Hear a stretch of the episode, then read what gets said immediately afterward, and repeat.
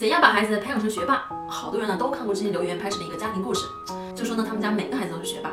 其实培养一个学霸不难，培养一个既快乐又优秀的学霸就很难了。今天呢，我们来看一下郑渊洁的家庭教育课。郑渊洁大家应该对他都很熟悉了，他就是童话大王。他的童话故事原来一本难求。他在北京呢有十套房，专门用来装小读者给他写的信。那这十套房呢，现在肯定价值不菲呀。郑渊洁不仅是成功的童话大王，同时他也是个成功的爸爸。他有两个孩子，一个孩子呀小学辍学，跟他一样啊没有什么学历。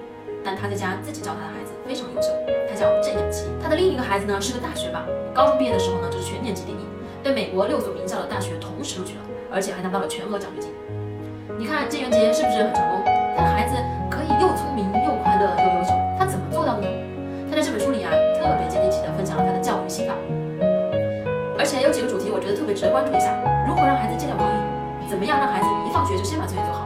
还有怎么样去培养一个愿意自学的说的吧。